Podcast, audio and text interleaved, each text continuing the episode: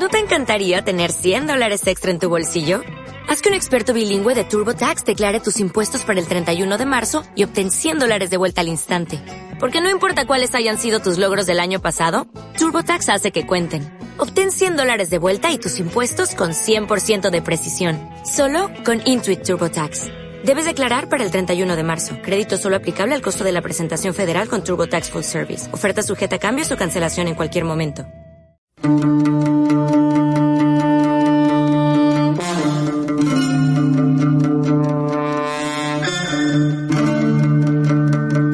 En el surco.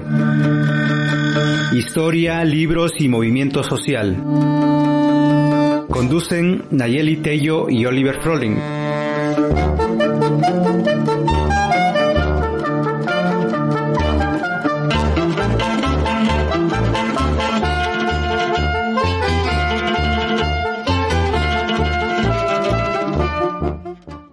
Tal amigos, amigues, amigas? Bienvenidos a este programa Pez en el Surco. Como siempre, yo soy Oliver Froling. Aquí conmigo en la cabina virtual está Nayeli Tello y en los controles Graciela López. Y Naye, ¿cómo estás este día de hoy?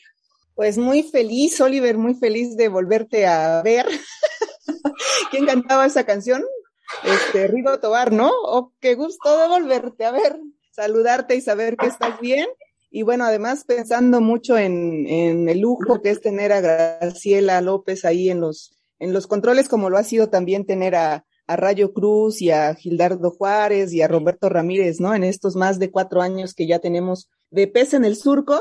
Pero sobre todo, Oliver, me da un montón, un montón de alegría eh, presentar al, invitado que tenemos el día de hoy. Eh, tiene un nombre muy, muy rimbombante, mi amigo. Él es Paulo Rodrigo Romo del Vivar Martínez. Él es eh, doctor en paleontología, en ciencias, con especialidad en paleontología y bueno, biólogo, digamos, como de licenciatura. Además, él se define como un niño dinosaurio, ya nos contará al ratito más al respecto. Es también un hombre trans, pero sobre todo gran, gran amigo y gran ser humano y, y le vamos a agradecer también de paso a Daniel Niscup el habernos presentado. Y pues muy, muy bienvenido, Pau, ¿cómo estás? Muy bien, muy bien, emocionado también de estar compartiendo este espacio con ustedes, ¿no? Por la invitación de poder hablar un poquito de todo y de nada, de lo que hago, ¿no? De todo lo que soy también y, pues para compartir e intentar también divulgar un poco, ¿no? Principalmente eso, ¿no? Poder divulgar y que no sean palabras raras. Pues bienvenido y pues ya para entrar de una vez a las palabras raras, ¿no? Está aquí nuestra pregunta. Eh, nadie te presentó también como doctor y con especialidad en paleontología. ¿Y qué es eso? la paleontología es una ciencia, yo voy a decir que muy bonita, y es una ciencia que se relaciona mucho con otras dos ciencias, ¿no? Principalmente. Por un lado, que es la biología, y por otro lado, que es con, la geología, principalmente con lo que tiene que ver con los procesos a largo tiempo de la geología. ¿Por qué? Porque la paleontología, igual podemos ir un poco con las etimologías, porque creo que desde siempre, tal vez por mi abuela materna, me ha gustado saber las el origen de las palabras, el significado de las palabras, por lo cual creo que es importante como mencionar un poquito de dónde vienen estas palabras, ¿no? Y la paleontología viene de tres vocablos griegos, que son palayos, que es antiguo, ontos, que se refiere al ser, y logía, que puede ser estudio, tratado, etcétera, ¿no? Entonces, con estas tres claves, pues podemos juntarlas y pensar que la paleontología es el estudio de los seres antiguos, ¿no? De los seres del pasado. Entonces, justamente es la ciencia que estudia la vida del pasado. Pero ¿cómo va a ser esto, no? No, no, no podemos, si de por sí con, estudiando a los animalitos actuales o a las plantitas, pues no le puedes llegar y preguntar, a ver, cuéntame qué haces, ¿no? Cuéntame cómo funcionas, cuéntame cómo vives, ¿no? Sino hay que estar observando, ¿no? Y cuál es la herramienta que vamos, bueno, el objeto que vamos a observar los paleontólogos, es también, probablemente lo han escuchado, es eh, los fósiles. Nosotros trabajamos con fósiles. ¿Pero qué son los fósiles? Pues también regresando un poquito a las etimologías, pues viene del, latín que tiene que ver con fosilis, que es como desenterrar. Entonces, un fósil tiene que ver con que es extraído de la tierra, algo desenterrado. Y pues justamente es como por la acción de lo que generalmente pasa, ¿no? Un fósil nosotros lo encontramos enterrado, ¿no? Ahí medio expuesto, ya le escarbamos y sacamos ahí el fósil. Y el fósil va a ser cualquier evidencia de vida del pasado, ¿no? Entonces vamos a tener una diversidad de fósiles, porque además la vida es muy diversa, ¿no? Tenemos animales, plantas, hongos, bacterias, ¿no? Que todo esto son seres vivos y no todos los seres vivos pues tienen cuerpos duros que se pueden llegar a preservar, ¿no? Entonces, por ejemplo, puedo tener fósiles que sean una parte del organismo, como un hueso, que se hizo más duro por procesos químicos, físicos, geológicos, ¿no? Puedo tener un tronco también, ¿no? Que sufrió algunos procesos de infiltración de minerales y se convirtió más duro y lo podemos preservar puedo tener impresiones, ¿no? Puedo tener una hojita que cayó en el lago y se cubrió muy rápido, la hojita se perdió, pero quedó la huellita en el lago de la hojita, ¿no? Que, es una, que sería como una evidencia indirecta, pero eso también es un fósil, porque es una evidencia de que esa hojita existió. Y sabemos que las hojitas son seres vivos porque pertenecen a las plantas. Puedo tener la pisada de un camello, una galería de algún gusano, ¿no? Y entonces esos serían también otro tipo de fósiles. Puedo tener también moldes internos, por ejemplo, tengo la concha de un caracol que se llenó de arena, pasaron ciertos procesos, que esa arena se convirtió en rocas, por decirlo así, se perdió la concha, pero tengo el molde interno de esa concha. Y también tengo algunos, algunos fósiles que son químicos, que ya así con tecnología puedo ir a la roca y la roca va a quedar evidencia de procesos químicos, de metabolitos secundarios, de metabolitos que son como procesos de las plantas que dejan ahí de su metabolismo como desechos, así, o que les funcionan para algunas cosas, o productos como cuando las plantas fotosintetizan y producen dióxido de carbono y cosas así, pues puede quedar esa huella en la roca, y entonces cuando hay un cambio de ciertos componentes, pues puedo pensar, ah, pues habían un montón de plantas que producen oxígeno, o habían X bichos que producían tal cosa.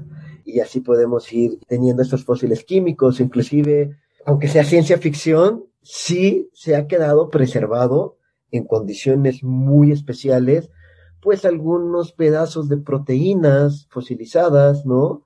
Eh, de su química o pedazos de DNA, pero es muy poquito, o sea, no puedo clonar todavía un organismo porque no, no, no tengo toda la secuencia para hacerlo como en Jurassic Park, ¿no? pero todos estos serían, serían los fósiles, ¿no?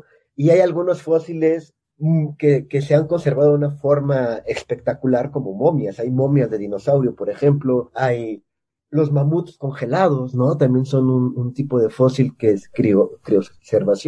O en el ámbar, ¿no? Esta, esa resina que sueltan las plantitas, que pueden atrapar algún organismo vivo o una flor, que también es un organismo vivo, pero ya sea un animal, una planta, y queda preservado. Entonces, básicamente la paleontología, a través de los fósiles, va a intentar entender cómo era la vida en el pasado, cómo ha cambiado la vida, por eso se relaciona con la biología, cómo era la vida, ¿no? Cómo eran las primeras plantas, los primeros animales, cómo eran a lo mejor los ecosistemas, ¿no? De todo esto va a tratar la paleontología y la geología nos ayuda mucho porque los fósiles se convierten como otra roca, ¿no? Va a seguir el ciclo de las rocas, que son, tenemos tres grandes tipos de rocas, que son las rocas sedimentarias, las rocas ígneas y las metamórficas, y de una a otra se pueden convertir.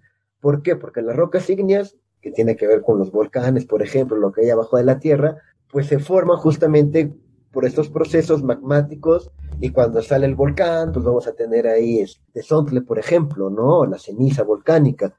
Y entonces luego esas rocas se pueden erosionar y las, también las rocas metamórficas se pueden erosionar, ¿no? Que el agua, el viento, etcétera, lo van disgregando y se va moviendo con el viento y poco a poco luego se van a volver a juntar a las orillas del río, en una playa, ¿no? Como pensando como en la montañota, cómo va a ir bajando, rodando, se va desgregando, ¿no? El viento, ta, ta, ta, y poco a poco se van a hacer muy finitos y luego igual por procesos geológicos se van como a compactar y van a ser como las rocas que conocemos como areniscas, ¿no? Que era arena, que se volvió roca, o limolitas, ¿no? Que son como lodos y se hacen roca. Y luego las metamórficas es cuando alguna de estas dos rocas, como una metamor, una ígnea o una sedimentaria, sufre como altas temperaturas y altas presiones porque se enterró y está muy profundo, y entonces va a sufrir algunos cambios físicos y químicos, que es como por ejemplo el carbón, que se puede convertir en un diamante, ¿no? Entonces, lo que pasa es que justamente los fósiles van a actuar y, y, van a entrar en un proceso como las rocas sedimentarias, ¿no? Entonces son las rocas que vamos a ver. Y estas rocas también nos van a decir, cuando nosotros las encontramos nuestro fósil, y vemos la roca también, ¿por qué? Porque la roca también nos va a contar la historia del ambiente. Va a tener ciertas características que se quedaron preservadas, que nos van a ayudar a saber si era un mar, si era un río, si era un lago, ¿no? Si habían bosques cerca, si era un desierto, ¿no? Si habían secas, si había, era muy húmedo. Entonces, toda esa información también va a estar en la roca. Es súper interesante ¿eh? lo que nos estás compartiendo y además me encanta porque se nota que te apasiona un montón la paleontología y eso está bueno, ¿no? Yo creo que es bien bonito cuando uno puede hacer lo que, pues lo que le gusta, lo que le nace, ¿no? En su corazón. Es también como súper amplio, ¿no? Por lo que nos estás diciendo es amplísimo y nos gustaría un poquito que nos compartieras específicamente tú, como en qué, en qué enfocas tus estudios. Pues bueno, este, yo soy de, formación biólogo también, me gustaría saber más geología y pues a mí siempre me ha gustado así como entender eh, los procesos evolutivos, el cómo yo llegué aquí, ¿no? Yo, Paulo, ¿no? Cómo llegué aquí y pues me fui yendo hacia los vertebrados, ¿no? Porque hay paleontólogos de plantas, paleobotánicos, hay paleontólogos de invertebrados, habemos paleontólogos de vertebrados, ¿no? Hay dentro de los vertebradólogos los que se dedican a las huellas, ¿no? Tengo un amigo que se dedica a las huellas de, de los animales, tengo una amiga que se dedica a la caca fósil, ¿no? Entonces es un mundo así, ¿no? Entonces como que cada vez se va este gran mundo, ¿no? Como es la biología y la geología, pues la paleontología es igual y además la biología lo vemos ahorita. Entonces ahora imagínense toda la vida que ha existido a lo largo de los miles y millones de años desde que existe la vida en la Tierra, ¿no? Entonces es un campo gigante. Entonces yo me voy como que cada vez haciendo más chiquito, más chiquito, más chiquito. Y bueno, ok, me gustan los vertebrados. Ay, ¿qué periodo me gusta más? Pues el de los dinosaurios, ¿no? Como los dinosaurios siempre han sido los rock stars de la paleontología, los animales más famosos. Pero de repente por haberes y destinos y desencuentros y encuentros, pues como que los dinosaurios empezaron a caer un poquito mal y tuvimos ahí como algún desencuentro que nos alejamos.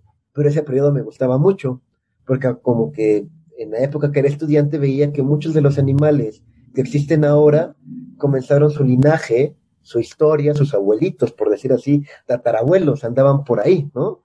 Pero ya pareciéndose más a lo que conocemos. Entonces, pues dije, pues así vamos, me fui enfocando a pequeños vertebrados, ¿no? Pequeños lagartos, anfibios, todo lo que no fuera mamífero, ¿no?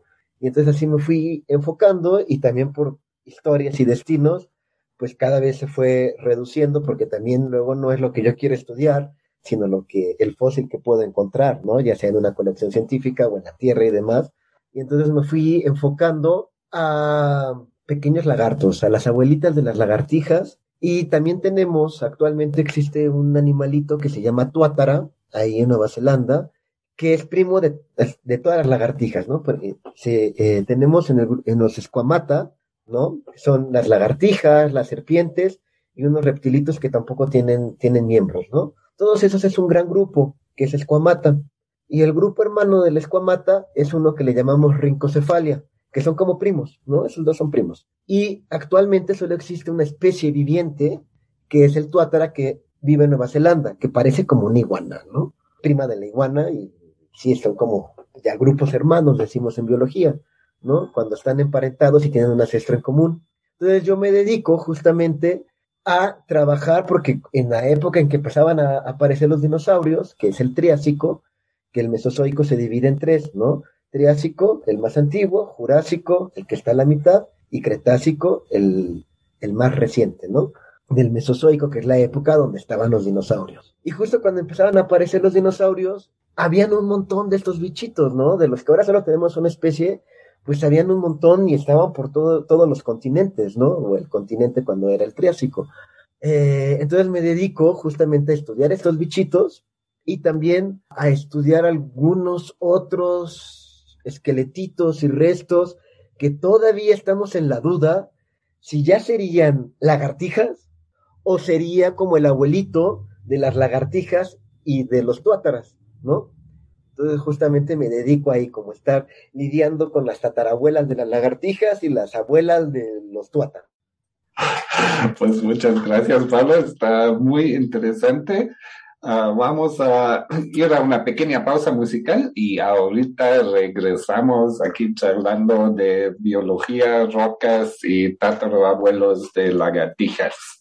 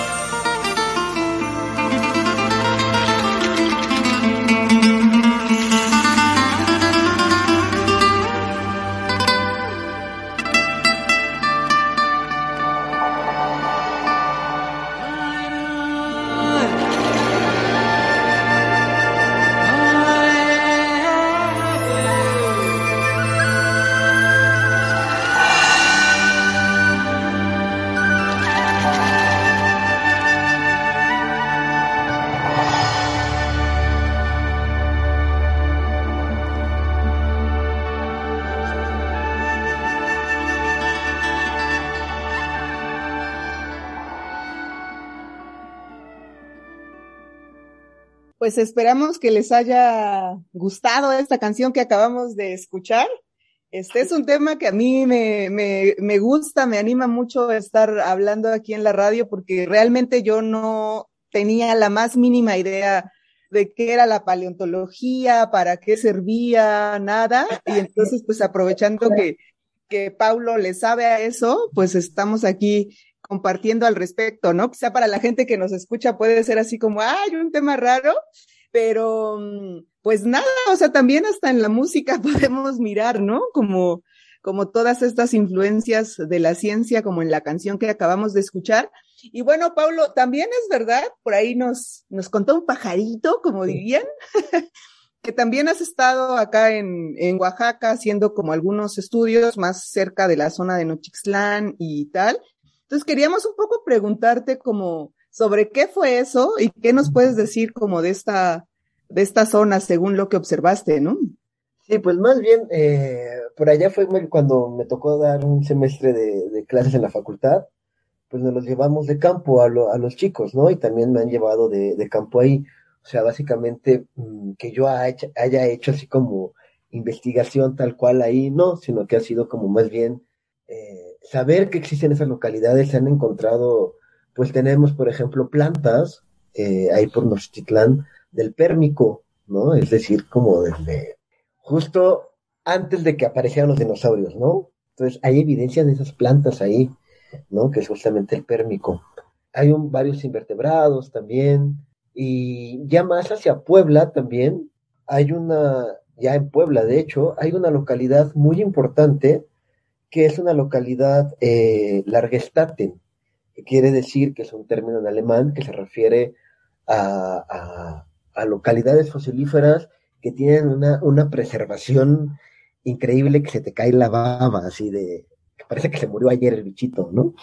Este, o porque es mucha la cantidad de fósiles que hay, ¿no? Y relativamente bien preservados.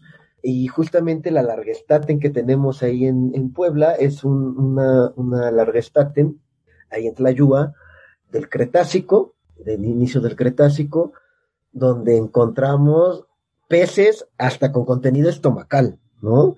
Encontramos este medusas de mar fosilizadas, pepinos marinos fosilizados, ¿no? Entonces es una preservación increíble, entonces es una como, a veces tenemos como una ventana al pasado que está medio rotita y de repente tenemos este, se rompió, ¿no? Y, esta ventana está como más entera, ¿no? Y puedo ver mejor por esa ventana qué es lo que había ahí. Entonces es, un lugar que además si pueden alguna vez ir, sería buenísimo. La cantera de Tlayuga estaba a cargo de la familia Aranguti, que justamente ellos sacan piedra de ahí para construcción y demás, y cuando aparece un fósil le llaman a investigadores de la UNAM, y ahora me parece que también están con la UAP de Puebla, me parece, no estoy seguro, porque finalmente el, fósil es de todos, ¿no? Solo que quien lo podemos estudiar, pues es, le podemos sacar mucha información para conocer cómo era donde vivíamos antes, ¿no? Y si lo tengo en mi casa, pues pierde toda esa información, aunque se vea muy bonito. ¿no? Por eso es la importancia que, como es de todos, que alguien lo pueda estudiar y que luego también se pueda mostrar, ¿no? Ya ahí hay un museo de sitio, entonces depende el tipo de fósil, y yo aquí a lo mejor me puedo pelear con algunos, yo creo que hay algunos fósiles que hasta vale la pena que estén expuestos y si ellos los permiten hasta se pueda tocar por la gente, ¿no? Y yo otros sí tendré la réplica porque luego son muy delicados y sí que eh, los otros, el resto del material se encuentra depositado en una colección científica, ¿no? Para que cualquier persona que le sabe se pueda acercar con las, burocracias pertinentes a estudiar y reestudiar ese, esos organismos, ¿no? Y entender un poquito más cada vez de cómo, cómo estaba. Porque también tenemos eh, la venta ilegal de fósiles, ¿no? Aquí en México está prohibido y hay otras canteras al lado de Tlayúa que venden los fósiles, ¿no? Y, por ejemplo, cada país tiene legislaciones diferentes, pero recientemente, eh, ahora en la pandemia, hubieron dos casos, eh, uno en Brasil y otro aquí en México, de artículos científicos que fueron publicados con material robado. Uno extraído de Brasil y otro extraído de aquí de México, ¿no? Entonces, pues es todo un problema ético, ¿no? Porque, pues sabiendo paleontólogos en el país, pues ¿por qué se lo, lo sacan del país y además lo venden a los gringos, a los alemanes, para que hagan el artículo, ¿no? Entonces creo que es como una cuestión que, que hay que tener muy, muy, muy, muy en mente, ¿no? Que, que si bien es de todos, pues qué mejor que además me pueda enseñar algo, ¿no? Y si quiero tener un fósil en casa, pues a lo mejor una réplica. Y siempre avisar a las autoridades que serían el INA o alguna universidad, ¿no? Que esté en la localidad de, de estas cosas. Pero también por ahí me han contado otros pajaritos que, que en algunas regiones de, de, Oaxaca, también regresando a Oaxaca, han aparecido también dinosaurios, hay peces. Entonces, pues siempre habíamos pensado en Oaxaca en este periodo como solo marino, ¿no? Y estos nuevos descubrimientos, pues nos hablan como, pues que no era totalmente marino, que a lo mejor era una isla, o era, no, porque siempre se pensaba que en el norte de México era como la costa, la playa, ¿no? Coahuila, ¿no? Y ya hacia acá ya era mar en la época de los dinosaurios. Pero entonces, ¿por qué tenemos estos restos también que aparecieron en Michoacán, en Oaxaca?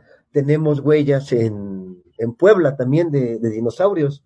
Entonces, creo que, que es bien interesante que además de que existamos los paleontólogos, pues también que las universidades y las instituciones pues vean que eso es importante, ¿no? Porque creo que es muy importante entender un poco cómo era el pasado de la vida en la Tierra, porque nos ayudará a entender pues dinámicas de ahora, ¿no?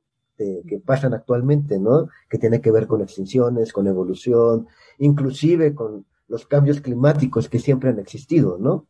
Eso era precisamente mi pregunta, ¿no? Porque eso pues igual suena así como muy bonito, ¿no? Y exploramos el pasado, ¿no? Pero ¿para qué se hace, ¿no? Y para qué tanto esfuerzo, ¿no? ¿Qué pueden decir estos estudios sobre nuestra situación actual y también sobre nuestro futuro? Bueno, si se puede decir algo de futuro. Pues creo que algo que luego tienen algunas ciencias es que a veces pueden llegar a ser predictivas, ¿no? Entonces, justamente, pues podemos entender cosas que a lo mejor inmediatamente y seguirá siendo ciencia básica, ¿no? Como justo, procesos evolutivos, cómo cambian, cómo hemos cambiado también como especie, ¿no? Los seres humanos, dónde están nuestros orígenes nuestros orígenes, cómo cambian los ecosistemas, ¿no? Entender que el cambio climático, no soy negacionista del cambio climático, al contrario, pero es un tema muy complejo, ¿no? Entender que es un tema complejo y que hay ciertos procesos que con o sin seres humanos iban a acontecer. Aumento de temperatura, baja temperatura, no sé qué, ta, ta, ta. Igual no es mi área porque son cosas recientes, entre comillas, para los tiempos que yo manejo, Que son tiempos muy, muy profundos, que luego es muy difícil entenderlos, pero justamente creo que tenemos, eh, los que trabajamos ciencias de la Tierra, poder acercar esta profundidad del tiempo. ¿Por qué? Regresando al cambio climático. Imagínense que naturalmente, si la presencia del hombre ya aumentaba un poquito la temperatura, ¿no? Estábamos en un tiempo en que la temperatura iba aumentando, pero de repente llega el ser humano, ¿no? Y que a nuestra escala ser humano también es, lo vemos diferente, ¿no? Por, por nuestro tiempo de vida y demás, con la revolución industrial y el exceso de uso de hidrocarburos y demás, pues sí, estamos teniendo nuestra huella, ¿no? Estamos haciendo una huella y en la tala también que de las plantas, ¿no? Que también generan un equilibrio y demás, pues sí, estamos ejerciendo también nuestra parte, ¿no? Y hay cosas que a lo mejor entendiendo el cambio profundo, el tiempo profundo, entendiendo estos cambios, los cambios que pues no podemos hacer nada, entender qué cambios sí podemos hacer, qué cosas sí podemos frenar, qué cosas son nuestra responsabilidad y creo que justamente nos ayuda, ¿no? No a querer tal vez como parar como todo el calentamiento, porque no lo vamos a poder hacer, pero sí parar lo que nos corresponde, ¿no? La marca. ¿Qué sería, Pablo? Como todas las propuestas que están, ¿no? Bajarle como al, al consumo. Yo, yo lo pienso eh, inclusive como procurando un consumo más responsable, ¿no? Pensar en, en, y eso es como algo también más personal, ¿no? De lo que observo, de consumir lo que tenemos, porque luego queremos, no, pues yo quiero comer X cosa que es súper caro porque lo, es un eh, alimento japonés, ¿no? Pero yo lo quiero comer, pero entonces lo tienen que traer de allá para traerlo, hay transporte, ¿no? Y en vez de comer a lo mejor la pitallita que tengo en Veracruz, ¿no? Más rico, ¿no? o por ejemplo, ay, me fui de viaje, ¿no? Estoy en el sur del mundo y quiero comerme mis nopalitos y mi chilito. Pues no, comer lo que hay, ¿no? Eso me referiría como como estas cosas más cotidianas, a utilizar menos plástico, pues todo esto, ¿no? Reciclaje y demás que nos toca como nosotros, pero también presionar, ¿no? Presionar yo creo que hacia los, el norte global, que es que se ha dedicado a, a, a saquear, ¿no? Y es algo también que platicaba con una amiga, ¿no? Como si no entendemos que nuestra vida es un instante en la Tierra, pero que ese instante puede generar varios cambios también. Y si no entendemos que los procesos de la vida, de la extinción, son lentos, son lentos para nuestra escala. Una extinción nunca fue de un día para otro, como luego nos los imaginamos. Una extinción, una extinción masiva puede durar años, pero en la memoria de la Tierra es un segundo. ¿no? Entonces, si no entendemos como esas profundidades, por eso también yo creo que llegó parte de la pandemia, ¿no? Porque ya decían que podía pasar, pero como no lo vemos inmediato, pues este, la gente se confía, ¿no? Hasta que ya lo tenemos enfrente. Y lo mismo está pasando con el cambio climático. Son proyecciones a un futuro, pues que en escala humana nos parece distante, ¿no? Cuando empezaban, tal vez 60 años, 100 años, pero cada vez, ah, pues no pasa nada, no me va a tocar, pero lo acelero más, lo acelero más, lo acelero más, y se acerca más hasta que no lo tengamos enfrente por esta falta de incomprensión y de los gobiernos y los que toman las decisiones y este norte global que es el que nos impone cierto estilo de vida, pues hasta que ellos no entiendan, o a lo mejor se lo entienden, pero no les importa, ¿no? Mm. Pero esta profundidad del tiempo y todo lo que puede pasar en años que son un segundo para la Tierra, ¿no? Uy, Pau, pues está súper interesante esto que, que nos estás compartiendo. Eh, y bueno, yo creo que da para otro programa u otros 10 de pez en el surco hablar sobre cambio climático.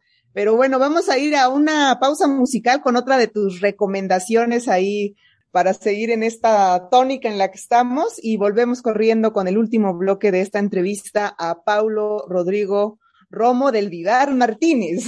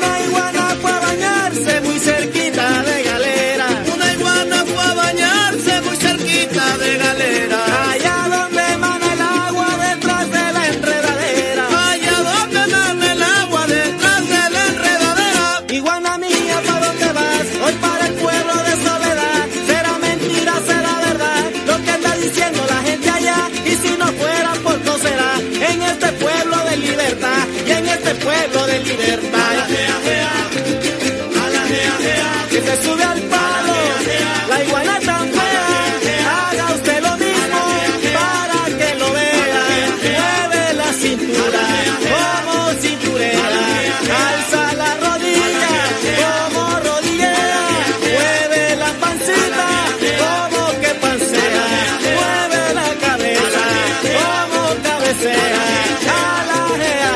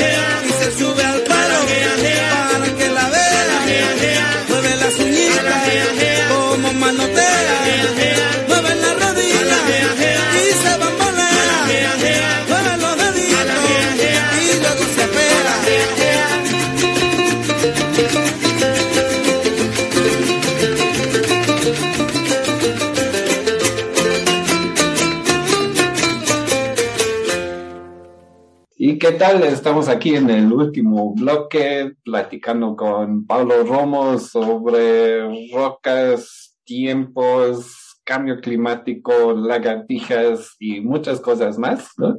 Pero para cambiar un poquito la dinámica de no solamente hablar de la paleontología, ¿no? Y sus usos y su significado para pues, entender el presente, ¿no? También este, eres hombre trans, ¿no? Y estás aquí en estas, um, digamos, en estas empresas científicas, ¿no? Y um, es posible repensar las ciencias también desde estas identidades uh, de sexo y de género. Sí, yo creo que toda, toda la ciencia somos componentes históricos, ¿no? Y, y justo siempre la ciencia se cree que, y nos han vendido y se ha perpetuado la idea de que el científico es un hombre blanco, este, que pertenece a cierto norte global, ¿no? Y, poco a poco nos, nos, hemos podido meter. Pero sí creo que, que, que al ser seres históricos y al ser los sujetos que hacen la ciencia, sí hay una relación directamente de quién es el que está haciendo la ciencia, ¿no? Eh, muchas veces esto se ve más también en ciencias sociales, ¿no? De, ah, mi lugar de, habla, mi lugar donde hago conocimiento y desde tal vez ahí se ha luchado más por, por decir, ¿no? Quiénes hacen la ciencia y cómo se hace la ciencia. Y en las ciencias exactas luego son como, no, es que somos más objetivos y no sé qué. Pero algo que yo siempre me peleaba desde, desde que entré a la carrera y que algunos están como en la misma línea que yo y hay otros compañeros que no, es siempre hay un componente histórico y social de cómo se hace la ciencia, dónde surgen las teorías, no son aisladas, ¿no? Y por más objetivo que yo quiera ser, pues yo estoy hablando desde un lugar. Y si yo reconozco que es algo que yo le he aprendido a verbalizar con los estudios trans, ¿no? Que, que he aprendido mucho de un gran filósofo que se llama Blas Radi, ¿no? Eh, es como entender desde dónde yo estoy haciendo ciencia, ¿no? Ciencia desde Latinoamérica, que la he hecho en México, pero yo estuve un tiempo en Brasil también, donde hice mis posgrados. No es la ciencia del, del, sur global, ¿no? Desde, además desde esta disidencia, ¿no? Que, que me, ha, me he preguntado y cuestionado muchas cosas que luego desde la biología, ¿no? Querían perpetuar como para fijar, ¿no? Las identidades, ¿no? Y, y que no, al contrario, ¿no? El, el, el simplemente yo observador, el nombrar una cosa, pues es como una relación entre el mundo y yo, ¿no? El mundo. Yo, yo siempre he pensado que, que la cultura parte de la evolución natural, ¿no? Y evoluciona y cambia de la misma forma.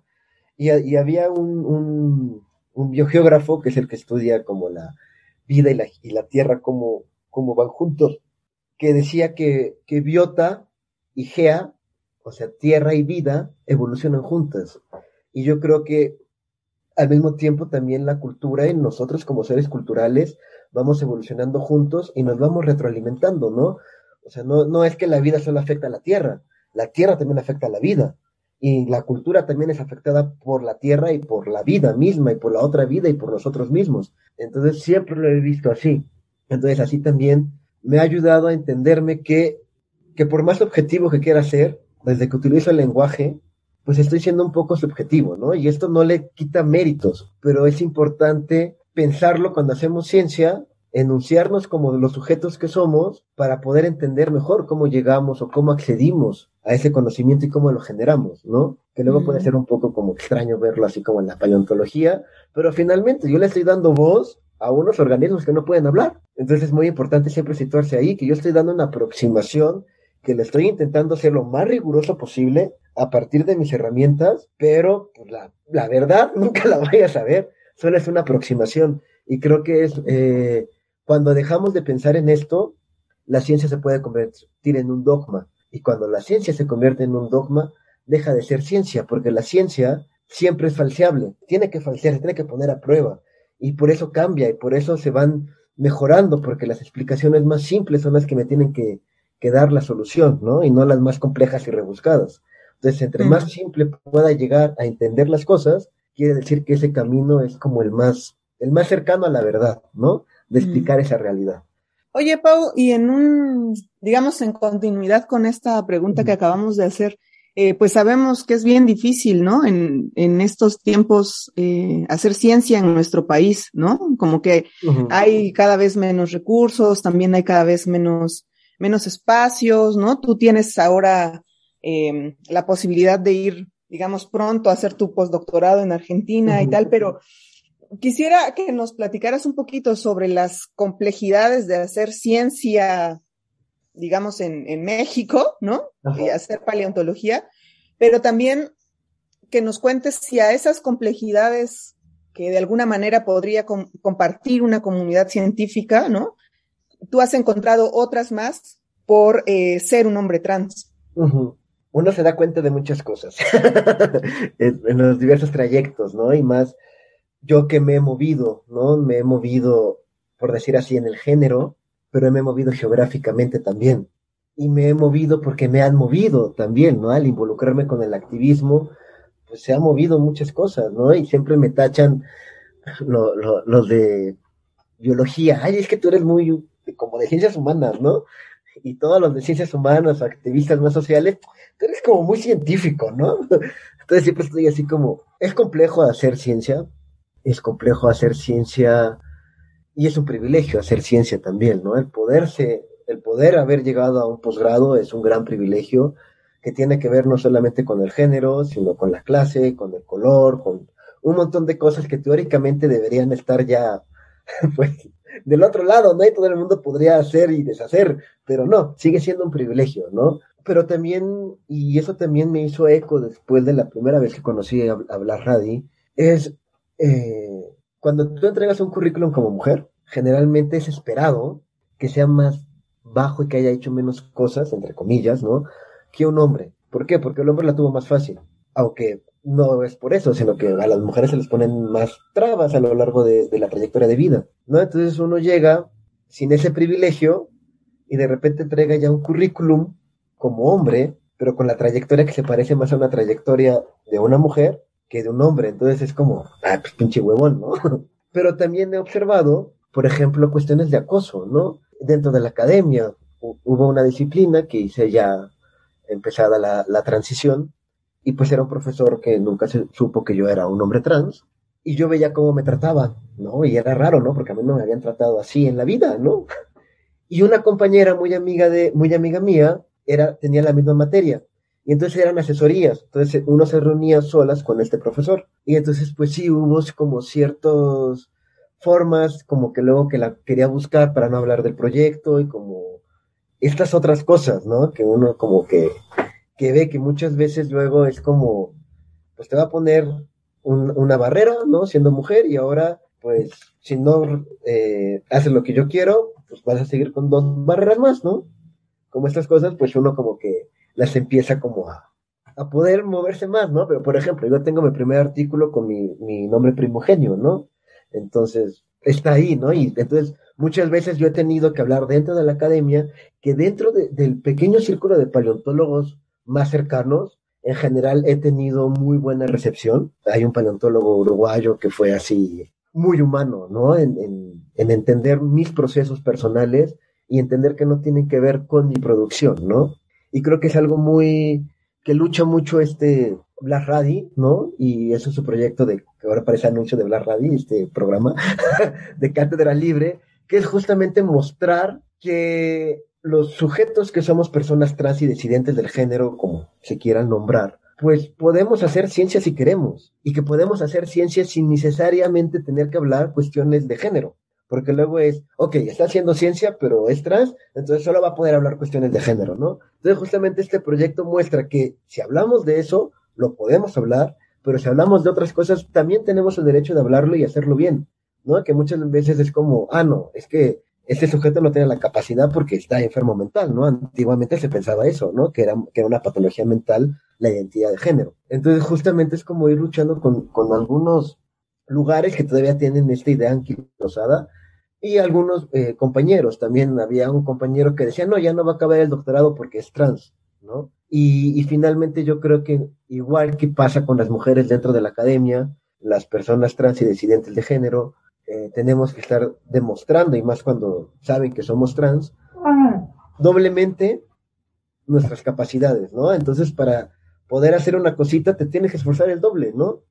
Que es como un privilegio que no ven las personas cis, principalmente hombres cis, ¿no? Pues efectivamente, ¿no? Y qué bueno que nos recuerdas que la ciencia también al final es una actividad humana, ¿no? Y tiene, digamos, todas las patologías sociales, culturales, ¿no? Al final también están dentro de su estructura, ¿no? Y sí, me, pues gracias por este, por este recuerdo. Y pues estamos ya al fin de este programa y me dio mucho gusto platicar contigo aquí con Naye, ¿no? ya finalmente sabemos qué es la paleontología, ¿no? Y, y, también, pues, este último bloque, ¿no? De también que la gente que hace la ciencia al final es gente, ¿no? Y hay que tomarlo en cuenta, ¿no? Entonces, muchas gracias, Pablo, por tu tiempo, por estar con nosotros estos 45 minutos, ¿no? Y un saludo.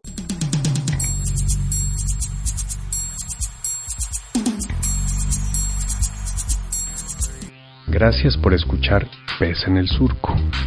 Síguenos en nuestra página de Facebook y escucha nuestro podcast en iVoox. Sintonízanos la próxima semana. Producción Graciela López a través de Surco Asociación Civil y el colectivo editorial Pez en el Árbol.